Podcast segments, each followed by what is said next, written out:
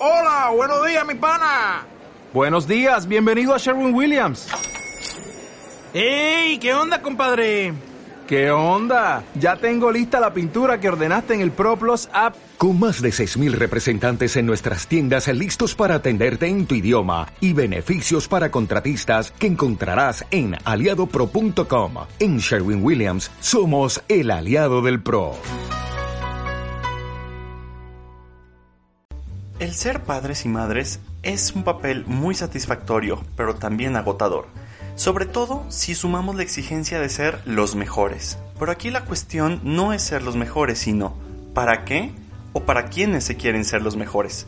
Esta semana en Invierte en tu mente, la exigencia de ser padre y madre. Invierte en tu mente es el espacio para el diálogo, reflexiones y derrumbe de los mitos de la salud mental. Una serie de episodios a tres voces que platican, que nos invitan a reflexionar sobre nuestras emociones, las relaciones, decisiones y vínculos. Esto es Invierte, en, tu, mente. Comenzamos.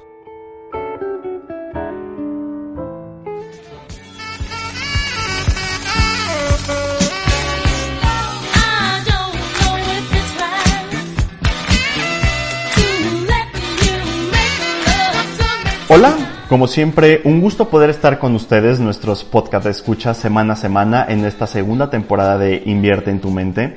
Yo soy Enrique Macías y el episodio de hoy particularmente se ha pedido, se ha demandado, casi que exigido, que es la exigencia que se juega en la bonita pero ardua labor de ser padres y madres de familia. Y para ello nos acompañan dos grandes psicólogos que forman parte del equipo de Instituto Bienestar, Norma Padilla y Alejandro Ponce. Hola, ¿cómo están? Muy bien, Enrique, muchas gracias. Un placer estar nuevamente aquí contigo. Muchas gracias, Enrique. También bien aquí. Este, pues veamos qué, qué va saliendo con esto. Ok. Bueno, pues nuestros invitados, ambos son psicólogos egresados por la Universidad Autónoma de Aguascalientes, pero sobre todo y por el cual se les invitó el día de hoy y con el que estuvieron dispuestos a colaborar, es que tienen la responsabilidad y la bendición de ser padre y madre. Exacto. Respectivamente, por lo cual creemos que el episodio de hoy va a dar mucho, mucho de qué hablar. Y pues bueno, eh, creo que nuestra discusión, y me gustaría partir de eso, de que pues el ser padre o ser madre la labor pues es un, trabajo de tiempo completo, que sin duda tiene muchas satisfacciones, que yo creo que solo quien tiene un niño, el cuidado de un niño, una niña, pues puede entender, porque aunque bueno, en mi caso personal, que pues he hemos dicho, no he parido proyectos, pero también los he visto morir, pues creo que no se compara totalmente con ya el cuidado de una persona, ¿no? Que de, y más los primeros años de vida que depende totalmente de ti. Entonces, para iniciar, ¿quién nos enseña a ser padres o madres? ¿Quién les enseñó? Por ejemplo. Ahí va la pregunta. Bueno, si nos vamos como, como a lo teórico, ¿verdad? Podemos hablar de, de, lo que aprendimos de nuestros padres o de lo que miramos en otros padres. pero pues creo que no hay una escuela y, y Alejandro va a estar de acuerdo conmigo en que no hay una escuela para ser padres. De hecho yo creo que, que la mayoría o en algún momento, aunque no tengamos hijos o no tengan hijos, mm, no sé si por ejemplo a ti Enrique te ha pasado que yo no quiero ser como Sí. Como mis padres. Yo no quiero ser como mi papá, o a lo mejor como ninguno de los dos, ¿no? Yo no quiero ser como mi papá, yo no quiero ser como mi mamá. Yo me acuerdo particularmente que yo decía, yo no quiero ser como mi mamá. Ajá. O sea, yo decía, yo no quiero ser como mi mamá. Y en la tarea de ser mamá, y entonces si yo dijera, ¿no? O sea, si nos vamos como a lo básico, si, si dijéramos, yo aprendí de mi mamá a no ser como ella, pues ya, ya, la verdad es, es que ahí ya, ya no cumplí, ¿eh? O sea, se perdió. Porque entonces, o sea, no es que a lo mejor no la escuela, pero nuestros padres, a final de cuentas, son nuestros primeros referentes, o sea, son nuestras primeras figuras, nuestros primeros maestros. Sin duda alguna, Enrique, lo que estás diciendo es muy cierto. Eso de decir, no quiero ser como mi papá, no quiero ser como mi mamá, pues se queda en ese ideal de, no, no, no lo voy a hacer, terminas haciendo algo. Eh, a lo mejor puedes decir, bueno, yo quiero ser más como mi abuelito, que a lo mejor fue mi, más mi, mi figura paterna pero al final de cuentas es algo tomas, algo tomas de ellos, ¿no? Podemos decir, aprendí del carácter, aprendí de la forma de, ah, bueno, esta ocasión mi mamá lo hizo de esta manera, quiero hacerlo diferente, pero eso no quiere decir que lo hagas exactamente igual. Aquí esa es la cuestión, ¿no? No hay una escuela para padres, sin embargo, si tienes escuela de padre. Ok. ¿Y ¿Qué sería ese como, como ese referente? Lo estás aprendiendo, cómo lo viviste, cómo lo quieres aplicar contigo, con tu hijo, con tu hija. Entonces, es sin, sin duda alguna, no podemos decir, no hay una escuela, hay varias escuelas. Y además un factor, porque obviamente preparando el programa, este, que empezamos a hacer como la serie de, de preguntas, una amiga nos, este, les compartía que me decía, pues sí, es que en el grupo de mi hija, o sea, yo soy una madre joven, o sea, 32 años, pero en la escuela de mi hijo, o sea, en el mismo grupo, está la chavita de 22 y la señora de 40. Entonces supongo que eso también es un factor en la ecuación donde, pues tal vez ser madre no es lo mismo, tal vez la de hace 20, 10 que ah, ahora. Y justo yo, por ejemplo, que, que a diferencia de Alex tengo dos hijos, y ahorita lo pensé porque yo siento que no soy la misma madre para mi hija más grande que para mi hijo pequeño. ¿Sí? Claro. Porque no, para empezar, llegaron en distinto momento. Además, ajá. O sea, tanto en año y todo, pero en distinto momento de mi vida, pues, ¿no? Entonces, yo, por ejemplo, me acuerdo que cuando mi hija nació, y aparte, pues es la primera, ¿no? Híjole, y ahorita que, el tema es la sobreexigencia, yo, yo tenía un montón de dudas, pero también tenía como muchas ideas de lo que debía de ser. ¿Como cuáles?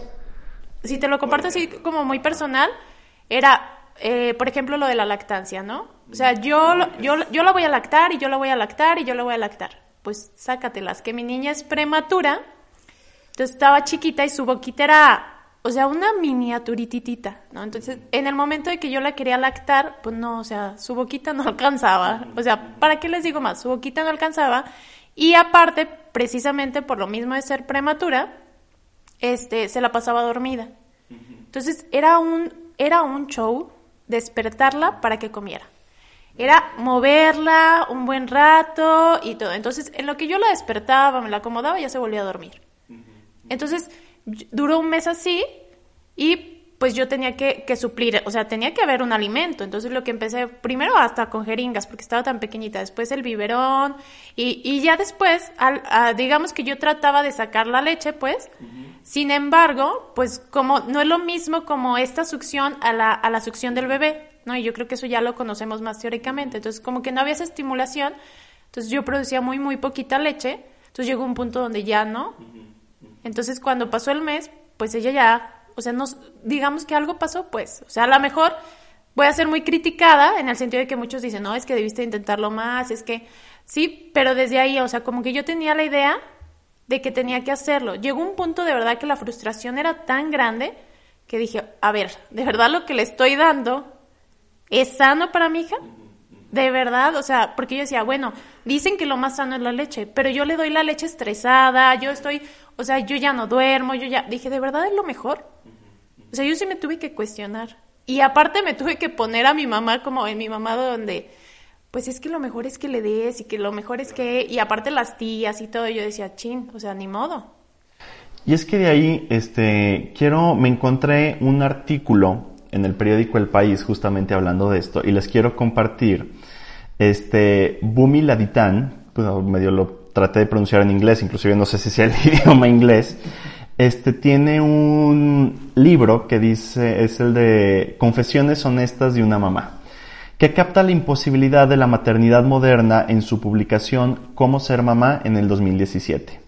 Y hay un extracto que se me hace muy, muy, muy interesante y que quiero partir de eso porque mi pregunta era, ¿qué se exige actualmente de ser madre y ser padre?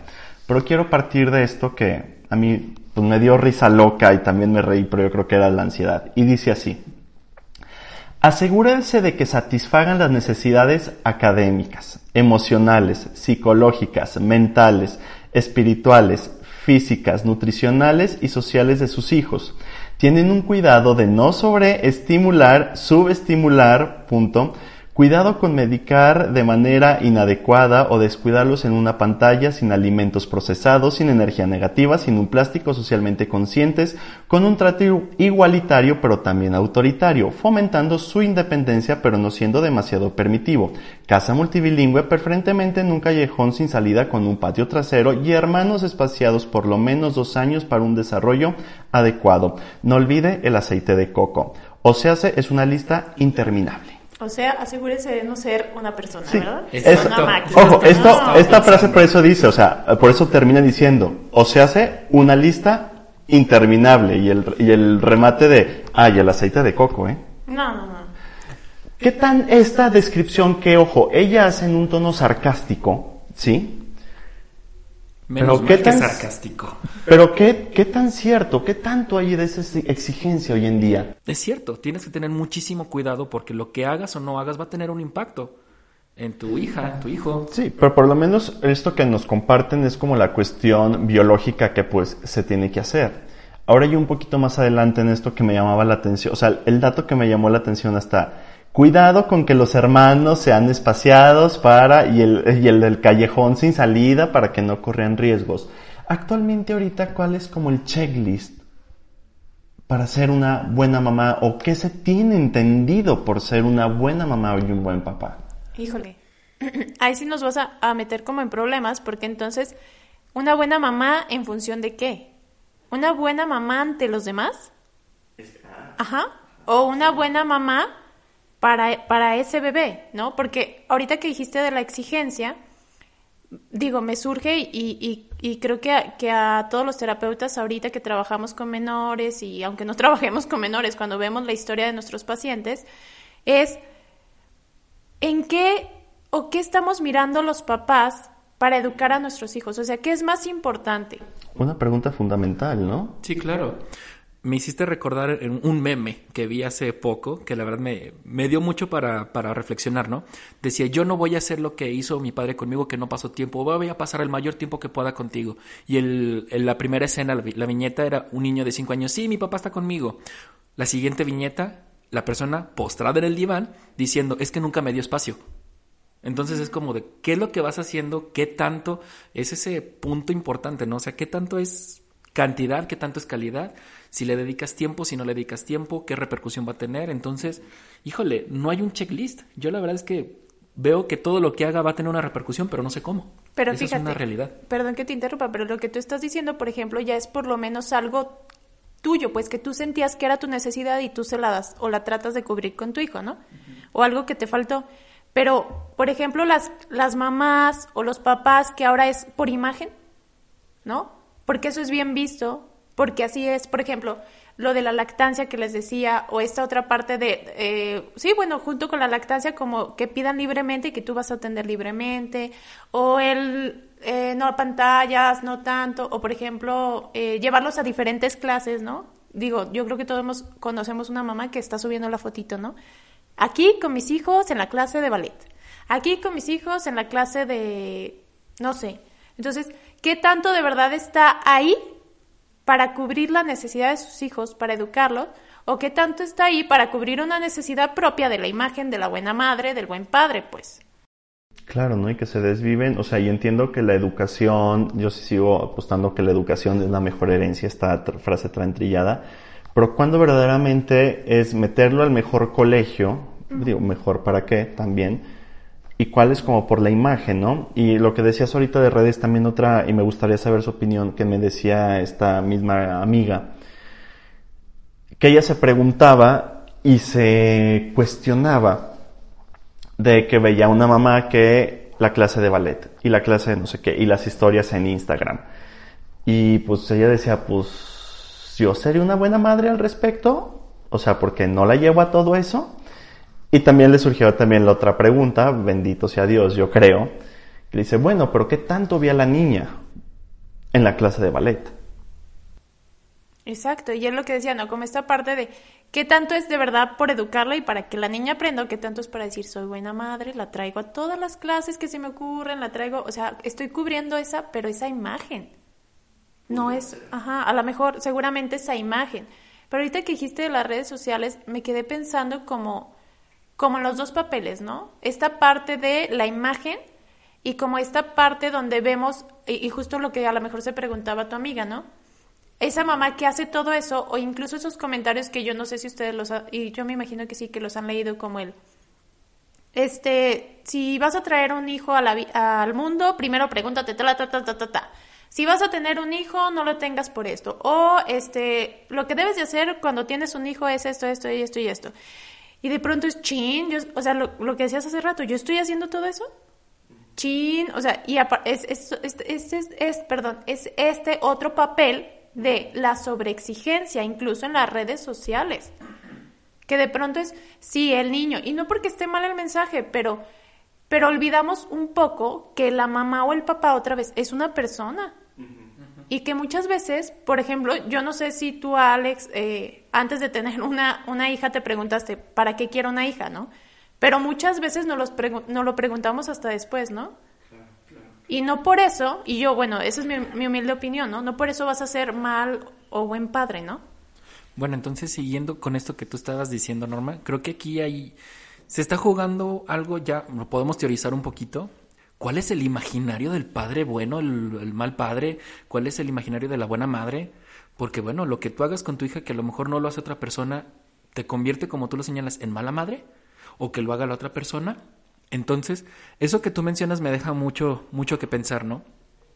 Aquí, por ejemplo, yo te puedo decir, partiendo como figura paterna, eh, pues tengo que salir a trabajar. Mi niña el otro día me dice, papito, no te vayas a trabajar. Y entonces es como, híjole, ¿estoy siendo mal padre porque no paso tiempo con ella? ¿O estoy siendo un buen padre porque estoy buscando proveer justamente sus necesidades? Entonces me dicen, es que tienes que pasar más tiempo con ella. Digo, pero ¿qué implica más tiempo? ¿Qué implica eh, puede ser más calidad, puede ser más cantidad, 10 minutos, 15 minutos, 30 minutos, que esté con ella realmente, o que esté tres horas donde no la estoy viendo como, tal, como la parte que tú decías que estaban grabando. Vamos, es, es muy complicado decir, soy, un, soy este padre ideal, soy esta madre ideal. Ahora, ¿cómo poder definir, o qué, más que poder definir, y no quiero su respuesta, depende, porque ya no vamos a aceptar esas respuestas. No, no, no, aquí ya no vamos a aceptar esas respuestas, porque entre todo el universo, yo soy de la idea que tiene que haber factores en común. Pero más que definir, porque eso sí me haga claro que sería una, una pregunta muy, muy, muy injusta, ¿qué se puede empezar a preguntar los padres que nos están escuchando para saber, no el ideal, pero por lo menos que están haciendo bien su chamba y que se queden satisfechos?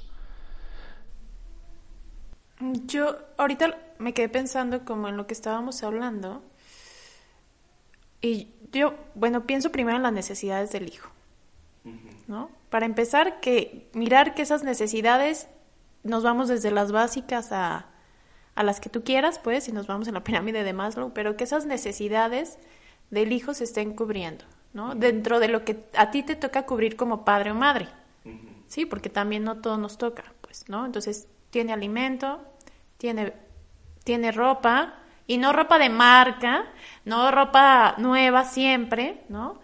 Tiene eh, un hogar donde vivir, tiene, ¿no? Y que tú estás haciendo lo que puedes para que se cubra, ¿sí? No que estés dando todo, porque viene esta otra parte del hijo que después va a decir, ay, híjole, suéltame un poquito, ¿no? O sea, ya me sofocaste, porque también si tú le das todo, después en qué se convierte ese hijo, ¿no? Pero yo diría que primero que se cubran esas necesidades, como básico. No sé qué piense Alex, pues. Yo estoy de acuerdo contigo. Lo primerito, pues tendría que ser lo, lo, básico fisiológico, que es el techo, que es la alimentación. Y aquí tenemos que hacer una, una variación, porque bueno, eh, mantenerlo bien alimentado eso no implica darle galletas todo el tiempo, no es consentirlo todo el tiempo. Y entonces me parece que que uno pueda poner sobre la balanza. En este momento puedo dar un gusto. De vez en cuando está bien, pero todos los días, por estar cubriendo su alimentación, bueno, también le podemos estar haciendo un daño, ¿no? El consentirlo, ay, es que yo no quiero que sufra. Perdóname, pero si no sufre, ¿cómo va a aprender también? Bueno, es que una cosa no, o sea, es el sufrimiento y otra cosa es poner un límite, ¿no? Supongo. Exactamente, a eso es a lo que voy. El, por ejemplo, tu- tuve una, una plática con un amigo que también es papá. Decía, es que es muy difícil establecer los límites. Digo, ¿qué es lo que, te hace- qué es lo que se te hace difícil?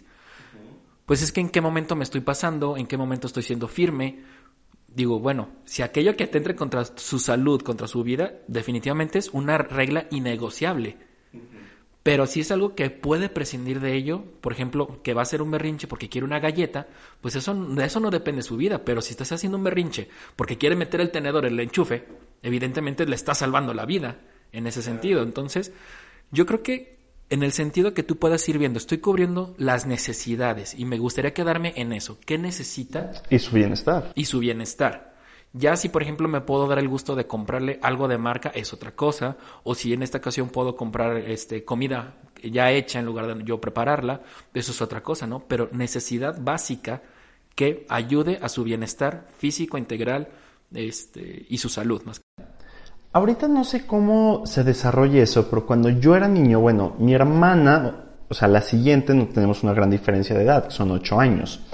Yo recuerdo que, al menos en esa época, en los 15 años de mi hermana, inclusive los padres, no sé ahorita cómo esté, pero sí era muy común escuchar en esa época que los padres no solamente se desvivían, o sea, se endeudaban a cosas inexplicables para hacer la fiesta de los 15 años de la chiquilla en cuestión. Que aquí la pregunta, digo, ya mucho era lo mismo, ¿no? O sea, ¿de quién era la necesidad de la fiesta?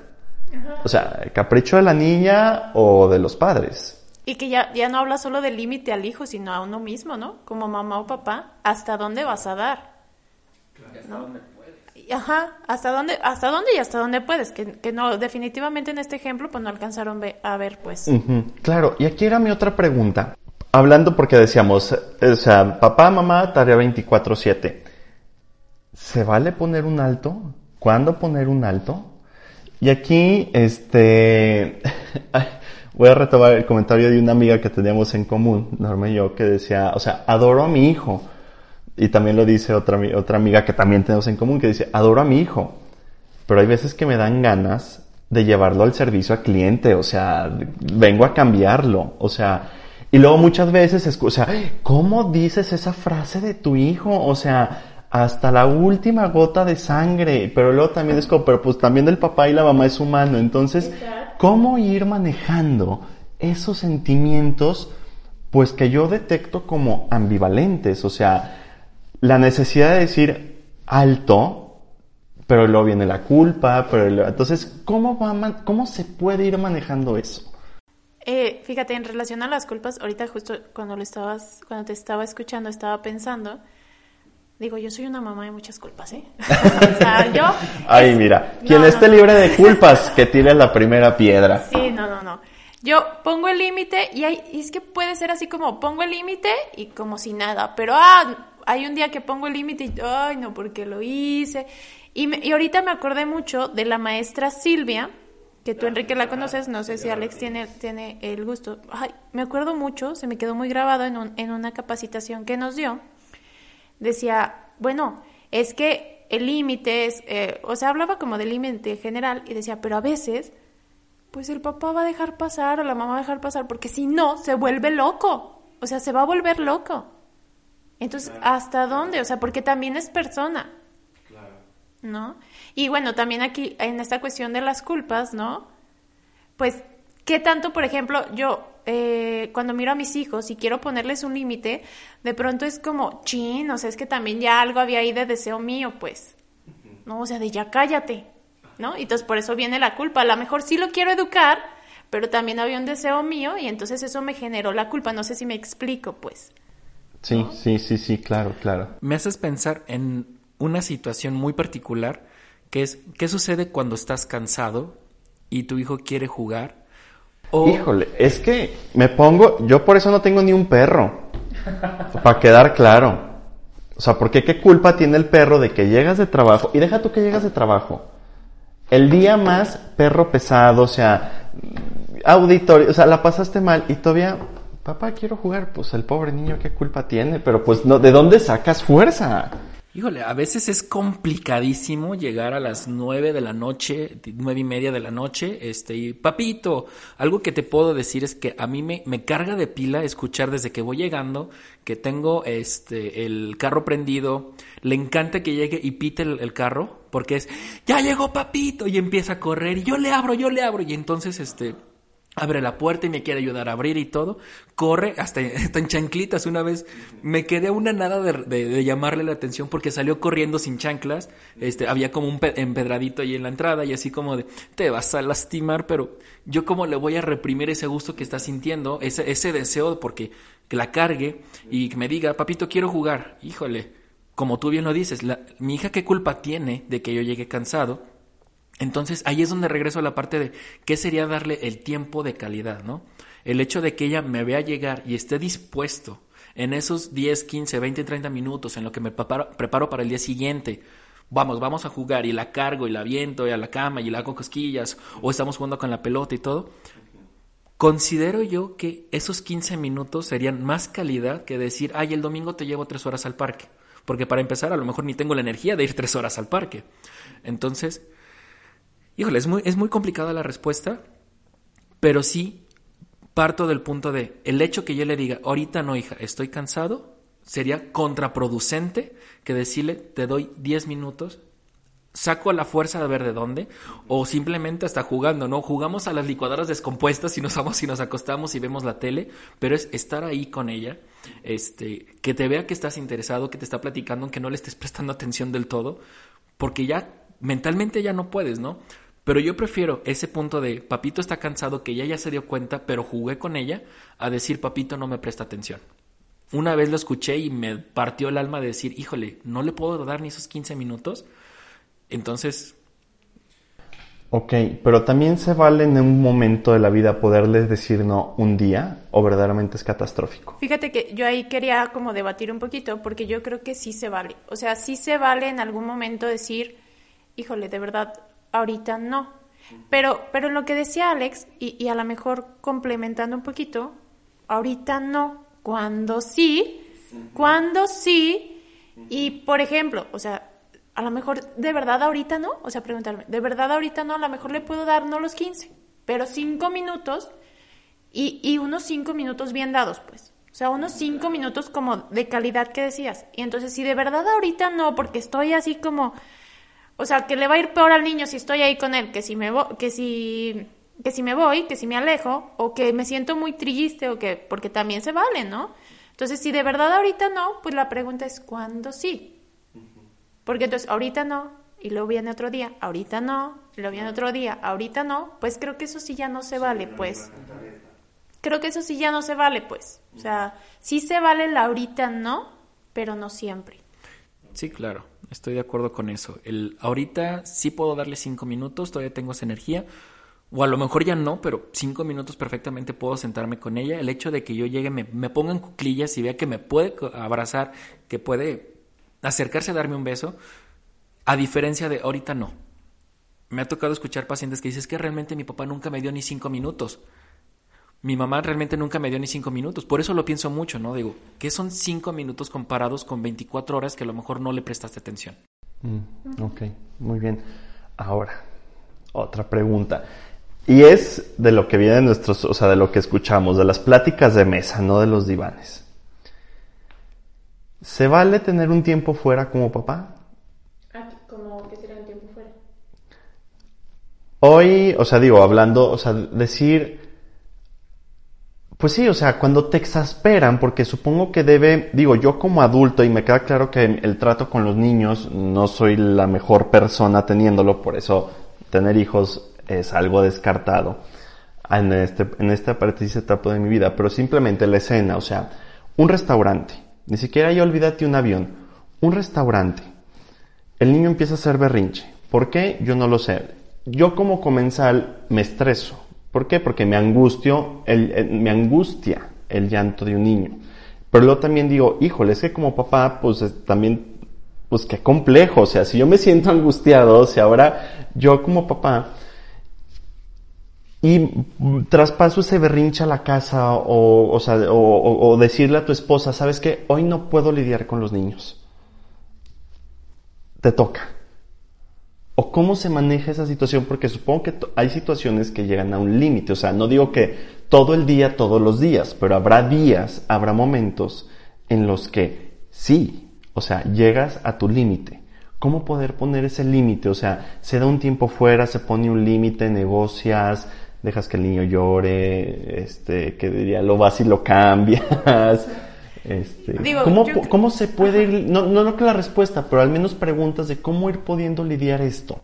Yo creo que algo básico, perdón si me adelanté, algo básico que también dijo una vez la, la maestra Silvia Martínez es, cuando tú pones un límite enojado, olvídate. O sea, ya no. O sea, un límite, o sea, un límite no se pone enojado, no se entienda que entonces tengo que estar enojado para poner el límite a fuerzas. Con los niños, ¿eh? Con los niños. Porque a veces como adultos tenemos que enojarnos para entonces poner el límite. Pero con los niños, por ejemplo. ¿No? O sea, no es, más bien, no es lo más sano, pues. Pero a veces sí, hasta que nos enojamos, ponemos el límite. Hasta que nos mueve algo de nosotros. ¿No? Entonces, si tú estás a lo mejor un poco molesto porque hizo algo, pero entonces tú entiendes que esa es tu molestia porque te movió algo y tú puedes ponerle el límite, no sé si me explico aquí, o sea, alcanzo a diferenciar que esto es mío porque a mí me molestó, me molesta que griten, me molesta que hagan el berrinche, ¿no? O que a lo mejor me molesta que yo no estoy pudiendo con esto, pero, pero estoy molesta y entiendo que el niño lo que tengo que hacer es, eh, pues sí, parar la conducta o parar lo que está haciendo, bueno, pon el límite. Pero si tú ya estás fuera de, ¿no? O sea, yo sí considero, ese es mi punto personal, que lo mejor es que te alejes un poco, pero no sé cómo decirlo, o sea, no sé cómo se pueda negociar, o sea, cuidar que haya alguien ahí para cuidar la integridad de ese niño, ¿no? que ese niño no sienta que, que tampoco lo dejaste ahí solo y, o sea, sí, todo desbordado, pues. Sí, es que decía la maestra Silvia en el episodio anterior, el de, o sea, se berrinche el papá, hasta que no te calmes, te voy a hablar. Entonces, pues pobre niño, o sea... Lo dejan pero en angustia. Pero entonces creo que es niño con niño. O sea, como el de... Claro, o sea, alguien tiene que ser el adulto, ¿no? Ajá, alguien tiene que ser el adulto. Entonces, si tú no puedes, bueno, también que esté alguien ahí para que juegue ese papel, pues, ¿no? Eso que tú tocas, Norma, me parece que es este vital, ¿no? Sobre todo porque hay que recordar, somos papás, no mamá y papá, somos equipo en este caso, ¿no? Entonces, ahí es donde debe entrar la situación de, ok, mi esposa eh, se queda en casa en este sentido, atendiendo a la niña por la situación de la pandemia. Evidentemente ella pasa 24 horas con ella y es como, ok, necesito 10 minutos para yo volver a cargar pilas, entonces es como, conectas a 5 minutos para que tú puedas hacer frente y además, otra cosa, ¿no? El hecho de que tú estés por un segundo o fuera de ese momento te permite tomar un respiro, te permite volver a decir, ok, esto es mío, me está molestando por esta razón, entonces, ok, reconéctate porque sé que puedo llegar a decir algo que a lo mejor me va a doler más decirlo. Entonces, ahí es donde yo, yo llevaría, sí, la ley de la terceridad siempre va a ayudar, tanto para poner límites como para mediar. Ok, ahora, qué padre, hay dos, cuando nomás hay uno o una. Entonces, sí, yo diría, tómate esos cinco minutos, si es lo que tú necesitas para poder retomar ese trabajo de volver a, pues a, poner, a establecer límites, a tratar de negociar, porque bueno, si hablamos desde lo visceral, vamos a vomitar esas emociones. Y si nos permitimos cinco minutos, ok, a lo mejor ya no estoy tan visceral y puedo tener un momento más eh, reflexivo realmente, e inclusive mi hijo también. Y, y justo que dices reflexivo, como separar justo qué me movió a mí y qué es con el niño, pues. ¿Qué está haciendo el niño que hay que erradicar, que hay que cambiar, que hay que limitar, pues? ¿No? Y, y justo, o sea, eso, pues, ¿qué me movió a mí? Pues ya separarlo para poder poner ese límite más sano. No en la furia, en, en la frustración de que no, no, puedo hacerlo, de que no pierdo el control, de, ¿sí? Sino como, ok, voy a erradicar esto, voy a limitar esto. Ok, excelente. Quisiera justamente hablando de que cuando empezamos ahorita el tema de pareja, en este mismo artículo, este, me encontré, bueno, son, varios relatos, había una de una madre de familia y uno de una madre de familia que parece ser como un par de hijos, eh, uno todavía es muy menor, creo que apenas, o sea, inclusive lo, sigue amamantando, se va a un campamento de trabajo, le deja los hijos al marido, regresa y pues la esposa le dice, ¿cómo te fue? Ella esperando pues que le describiera el escenario más terrorífico del mundo.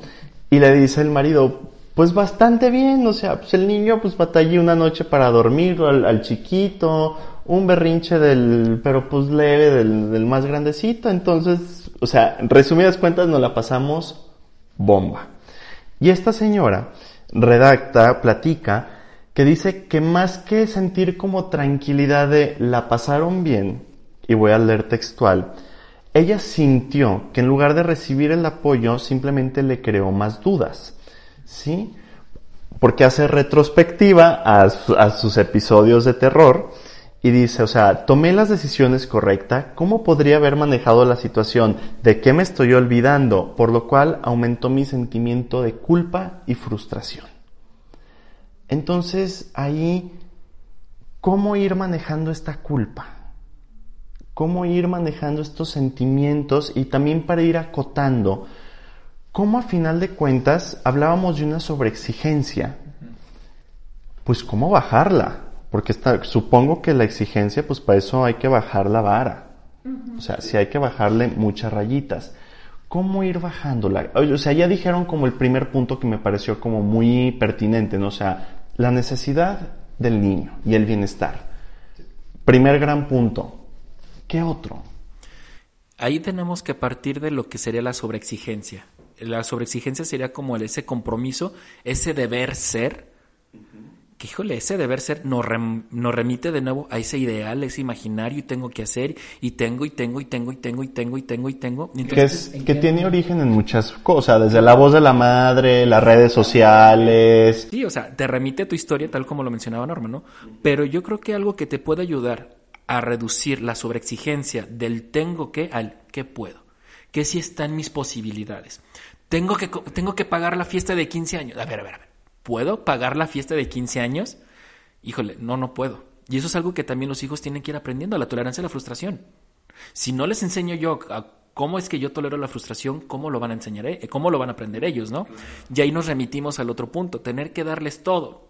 ¿En, en qué momento le estás diciendo no también? Eso también es parte del todo. Entonces, la sobreexigencia parte del qué debe ser. ¿Según quién? Yo preguntaría, ¿según quién? ¿Tu modelo? Lo que las otras- personas dicen es que remitimos a la parte de la imagen. Es que si no lo hago van a pensar que soy mala, soy mala madre, soy mal padre y es como de... ¿Y a quién le importa? O sea, ¿a quién realmente le está importando? ¿Lo estás haciendo por ti? ¿Lo estás haciendo por tu hijo? ¿Por la necesidad? ¿Lo estás haciendo desde el deber ser? ¿Lo estás haciendo desde el puedo? ¿Puedo comprar esto? Va. ¿No puedo? Pues a tolerar mi propia frustración y enseñarle a mi hijo o a mi hija a tolerar la frustración de que en esta ocasión no se pudo. Volvemos a ese punto. En esta ocasión. ¿Habrá un momento en que se pueda? Tal vez. Entonces, no sé tú qué tengas que decir. Y ahorita, ahorita me quedé pensando como en el ejemplo que les ponía de, de la lactancia, ¿no? Como eh, todas estas voces que, que escuchamos en redes sociales, en la propia familia, entre amigas, ah, las reuniones de, de mamás, ¿no? No se diga, uy, no, yo a mi hijo, no, yo lactancia, yo, o sea, pro no sé qué, y nada de andadera, uy, no, pantallas, no, está muy mal. El chupón. Bueno, Ah, sí. cuando nacieron mis sobrinos, el chupón hagan de cuenta que igual a darle una pistola cargada al niño. Bueno, que ya ahorita ya se cuestiona porque... Que ahorita hay otra vez, o sea, entonces por eso es como este vaivén. Entonces, a ver, ¿a dónde te vas, no? Entonces, como, como decía Alex, cuestionarte qué voces, de dónde vienen, quién lo dice, según quién.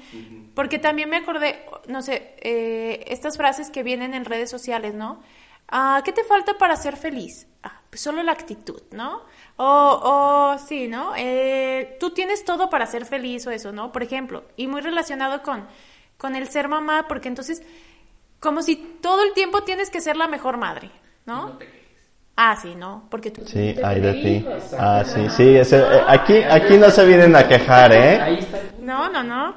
Entonces, y, y, por- y, y ahorita que le dijo Alex, digo, chin, ya me revivió mi, mi, mi infancia y tal. Pero sí, o sea, yo, por ejemplo, en mi familia, entre las mamás del- de, mi, de mi familia materna, se, se escucha mucho como el, tú querías, ¿no? Tú quisiste ser mamá. Entonces, o a mí nadie me ayudó. Conmigo, entonces como que se empiezan a meter esa idea de no, no, si yo soy, yo quería ser mamá, yo tuve, yo traje un hijo al mundo, y aparte si a mi mamá nadie le ayudó, entonces yo también tengo que poder sola, y, y todo, ajá, tengo que, entonces, justo, justo como decía Alex, reto- retomar esas preguntitas que, que se pasaron como muy rápido, pero es, a ver, ¿según quién? Sí, porque la exigencia me queda claro que es interno, pero bueno, al menos es la lectura que le doy. O sea, es un discurso interno, pero que se nutre de lo externo, ¿no? Exacto. Sí, sí, sí, o sea, porque tampoco te apropias de todas las frases, ¿va? Esta sí dices, esta sí no, esta- algo que tiene que ver con tu historia. Yo, por ejemplo, a mí lo de ser la mejor mamá luego de pronto sí me mueve y empiezo a leer y, y yo, ay, ay, ay, ay, ay, ay, y de pronto ya es, a ver. Sí, eh, el checklist que leímos al inicio, ¿no? O Entonces sea, ya es como, a ver, a ver, eso es tuyo, es de afuera, tú por qué quieres cubrir eso, eso es más imagen o es o es de verdad cubrir la necesidad de tu hijo, o sea, de verdad estás mirando al, al hijo o te estás mirando a ti en tu necesidad de imagen, pues, ¿no? Claro, 100%. Híjole, este, algo más que quieran, este, es que me gustaría cerrar con eso, justamente como con esta parte, pues, esperanzadora, o sea, que en verdad pregúntense, y luego ahorita me quedé pensando justo en lo que decía Alex, ¿no? O sea, pues que les tienen que decir que no, porque luego veo a esos padres que siempre dan sí, pues, les tengo noticias, la vida se va a encargar de decirles no alguna vez, porque así es la vida. Porque es muy caprichosa, por... Y les va a doler más. y va a doler más. Fíjate que ahorita hay un dilema muy grande, a lo mejor estoy entrando en terreno peligroso, pero hay un gran debate con respecto a cómo está la autoridad de los padres con la crianza respetuosa, con la parte de la, la escuela antigua, con la parte de, bueno, qué tanto le permites, qué no le permites, qué sí, cómo se lo permites, qué sí puedes decir. Recordar no dejar de lado tu autoridad, porque bueno, sí, sabemos que es una persona que que también siente, también piensa, también le duele y está demandando y es esa parte de que está creciendo, pero vamos, eres un modelo. Entonces, tienes que retomar esa parte de, bueno, estoy autorizado a ser la autoridad en este momento, al momento que yo acepté, tu mamá aceptó ser la función paterna, la función materna, entonces, pues también me implica decirte no, en el momento que tenga que decírtelo. Y yo agregaría no solo no dejar de lado tu autoridad, sino dejar de lado tu vida. Que ese es otro tema. Sí, o sea, es otro tema. Si estamos hablando de la sobreexigencia, ¿no? O sea, pues también tu vida. Yo- digo, yo voy a mi propio proceso eh, terapéutico y un día mi analista me decía, el mejor regalo o el mejor ejemplo que le puedes dar a tu hija, porque, eh, digo, ya lo dije, pues es algo que me angustia al ser mamá, y dijo, es hacer tu vida. Y que ella vea que estás haciendo tu vida. Sí, para que llega. Sí, sí, sí, o sea, Ya entramos en terrenos así de que estamos moviendo, ¿verdad? Justamente hubo una temporada, ahorita retomando ese punto de la sobreexigencia, este, yo decidí voy a dejar este vicio y me estaba complicando muchísimo la existencia y mi argumento era es que quiero mostrarle a mi hija que hay otro camino. Yo pensando que estaba haciendo un bien, pero a costa de mí. Hasta que mi analista me dice, claro, es mejor enseñarle morirse sin lo que me gusta a vivir para trabajar, ¿no? Y fue como, wow, o sea, estuvo muy fuerte ese señalamiento, ¿no? Porque al final, ¿qué mensaje le estaba mandando? Fuertísimo, la verdad.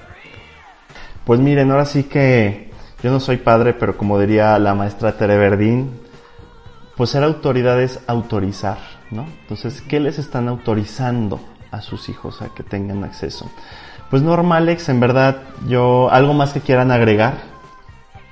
pues no. Esperamos la segunda parte. Sí, porque quedó pendiente Nos un montón de Quedamos cosas. pendientes, muy, muy, quedaron pendientes muchas cosas, pero creo que en esta primera parte, pues, se abordó, creo que por lo menos llegamos al punto que es como darles alguna, que hay como una opción a estos padres que verdaderamente se sienten desbordados y que verdaderamente sienten que ya no pueden más y donde están las culpas, están los reproches, están este un conflicto interno que me imagino debe de haber sido es terrible Y, vivirlo. y justo completando esto ya para cerrar, o sea, que no hay una regla, pues. O sea, no es tienes que ser así o tienes que ser de otra forma, ¿no? O sea, es tú irte preguntando, tú irte cuestionando qué puedes, qué, qué, qué puedes, qué tienes para dar, qué... O sea, irte haciendo preguntas y haciendo preguntas, ¿no? Porque el otro me dice, porque el otro, ¿no? O porque yo siento que debo, porque mi historia, porque... No, a ver, ¿tú qué te, qué, qué te, qué te está pidiendo ese, ese niño? ¿Qué necesita ese niño? Porque es distinto. ¿Y tú qué puedes darle en el momento? ¿Qué tienes para darle? Claro, claro. Alex, algo para cerrar. Pues retomo un poco de lo que dije al principio, realmente no hay una escuela para padres, hay muchas escuelas y cada uno de nosotros iremos aprendiendo conforme también ese vínculo que vayamos forjando. Yo creo que la mejor escuela es la que formas tú con tu hijo. Ok, 100%, 100%, ya mide tus posibilidades. Pues bueno, como siempre un gusto poder platicar, esperamos poder hacer esta segunda parte, estaría genial. Este, y pues bueno, aparte de esta segunda parte, pues estaría genial que nos mandaran los comentarios sus sugerencias este, ya saben, a través de nuestras redes sociales, Facebook, Instagram, o bien un mensaje por WhatsApp al 449-111-4612. Estamos abiertos en verdad a escuchar sus sugerencias, sus comentarios, su retroalimentación, porque pues este espacio sin ustedes pues no es nada. Pues muchísimas gracias de nuevo, Norma Alex. Un gusto tenerlos aquí y me dará más gusto verlos pronto. Como dije al principio, un placer y gracias por invitarme. Yo sigo esperando la segunda parte, ya estoy listo. Muy bien, excelente. bueno, pues yo soy Enrique Macías. Esto fue La exigencia de ser mamá y papá en Invierte en tu mente. Nos vemos la próxima semana. Invierte en tu mente el podcast es una producción de Instituto Bienestar Psicológico Integral.